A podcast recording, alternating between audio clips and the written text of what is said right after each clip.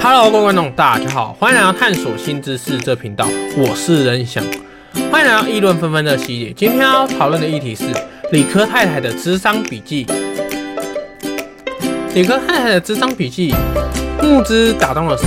为何会引发争议？那就来讨论这次的新闻议题。那现在来说新闻的内容，那等下再来讨论网友的观点跟我的观点。那现在是新闻的部分。四年前的我一定会买理科太太的智商笔记。任职台湾网络新媒体的资深记者王颖之，四年前。开始接受心自费的心理咨商，不过对他来说，找到适合的智商心理师并不是容易的事。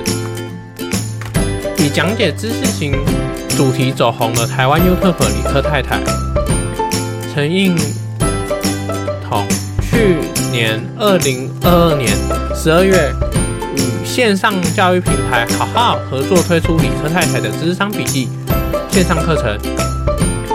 并在募资文案称，理科太太以接受智商一百个小时的学姐身份分享智商经验，并提供方法供消费者自我察觉。王颖之便是被理科太太咨商笔记文案打动的一员，但已经有几年咨询经验的他，仔细看募资内容后，很快地感觉到不对劲。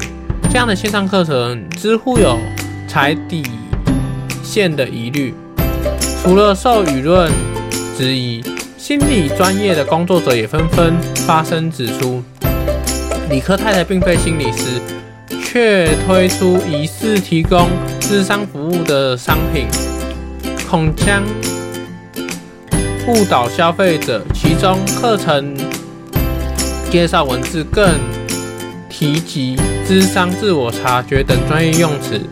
并附上自评表，提供消费者检核。这些讯息更被质疑违反了心理师法。在风波四起后，主管机关台北市卫生局也指出，若内容推出后有违法疑虑，将介入调查。课程募资在二零零二年十二月一日上线，累计够两千七百名消费者购买。然而，在面临舆论强力的质疑下，同月二十一日，课程团队宣布停止课程，将退费给消费者，并将内容调整后免费释出在 Podcast 上面。李哥太太声明表示，选择不再让盈利与否未知的内容模糊初衷。他也不认为智商笔记内容可以取代心理专业，而是鼓励大家寻找适合的心理师。那网友观点，理科女网友 A 说：“理科女士难道不知道现在是专业的时代吗？有关咨询的部分，啥也没学就要卖智商课程，是将所有的智商的人当塑胶吗？”那网友 B 说：“虽然不够专业。”是事实，但读者自己没有脑能分辨，看样子是挡人财路被迫下架。那我的观点是，心理咨商跟其他专业不同，这是像心理咨商，如果不了解自己心理的状况，这是会要人命的。专业度不足，没有专业的证照，无法开课，是因为这属于医疗行为，算心理治疗的一部分。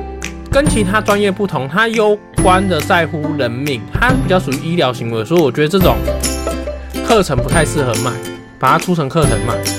而且他只是分享他个人的心得，我觉得他课程就不应该就是涉及就是像测验相关的事情，这些就是人家的专业，那可能会影响他人自我，就是在自我探索心理的问题的时候会有所。